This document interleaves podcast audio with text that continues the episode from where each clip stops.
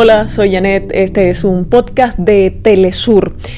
El presidente de Turquía, Recep Tayyip Erdogan, se reunió esta semana con su homólogo de Palestina, Mahmoud Abbas. Hablaron de muchos temas, entre los principales de ellos las relaciones bilaterales de los dos países y también el desarrollo regional. Esto dijo el presidente Erdogan en una rueda de prensa después de la reunión.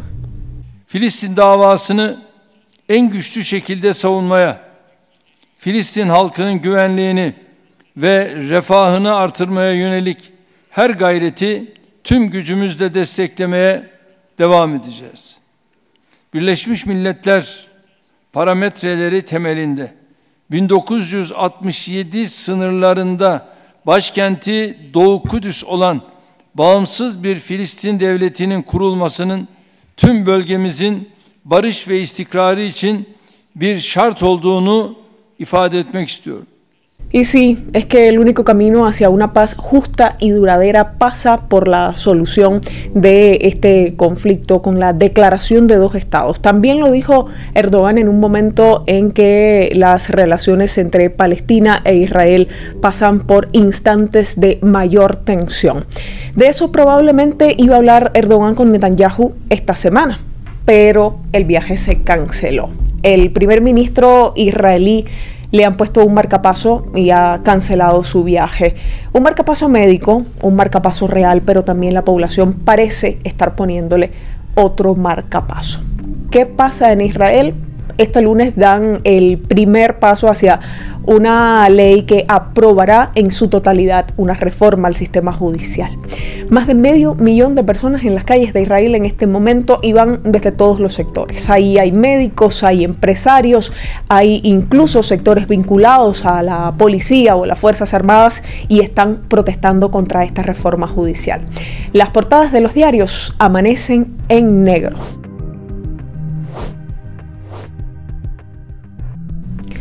Una reforma judicial que no solo implica el rechazo de la ciudadanía, sino que ha significado hasta un volcán para la política interna del país. Otro que llegará a Turquía esta semana es Abdel Fattah el-Sisi. El presidente de Egipto llega desde el Cairo para estrechar la mano en la primera reunión de este tipo en 10 años que tienen ambos presidentes. Aunque hay un precedente en esto de darse las manos y sucedió vinculado con el fútbol. Usted se preguntará por qué. Bueno, pues fue durante el Mundial de noviembre de 2022 cuando el presidente el Sisi y Erdogan se dieron las manos después de tanto tiempo. Allí la foto en la prensa.